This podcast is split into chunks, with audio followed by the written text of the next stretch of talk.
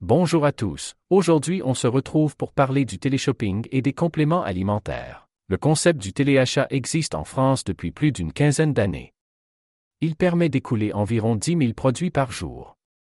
Malgré le fait que l'e-commerce est devenu prépondérant dans la majorité des secteurs, beaucoup de personnes ont encore recours à cette mode d'achat. Selon les estimations, il y a environ plus de 15 000 appels par jour. Cela engendre évidemment des chiffres d'affaires pouvant atteindre 84 millions d'euros, 5% des activités du groupe TF1 en 2015. Conscient du potentiel du téléshopping, l'industrie de la perte de poids a investi ses émissions cultes. On trouve ainsi des produits, minceurs, qui vous promettent d'affiner votre silhouette en seulement quelques jours. Les objets présentés peuvent aller des simples infusions à des électrostimulateurs pour les abdos ou pour les cuisses. Face au déferlement des produits, on est en droit de savoir si c'est autorisé. Les compléments alimentaires, minceurs, dans le téléachat, est-ce légal?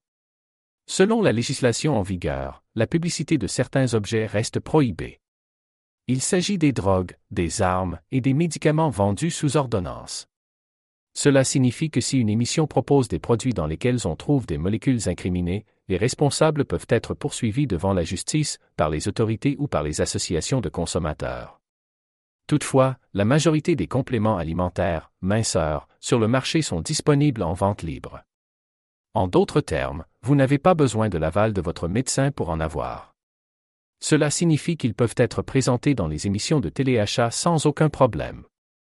Ils ne sont pas alors considérés comme des traitements médicamenteux, mais comme des suppléments d'alimentation.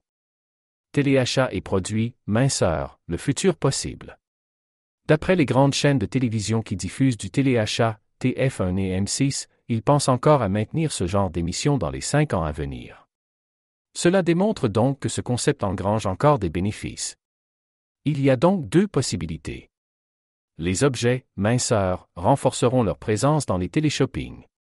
C'est le scénario le plus probable, car l'industrie cherche toujours de nouveaux débouchés pour écouler leurs produits.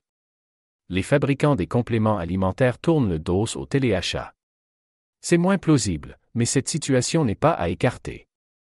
Dans tous les cas, le téléshopping reste un des moyens les plus prisés par les géants des compléments alimentaires pour faire connaître leurs produits. Cela risque encore d'être le cas durant les années à venir.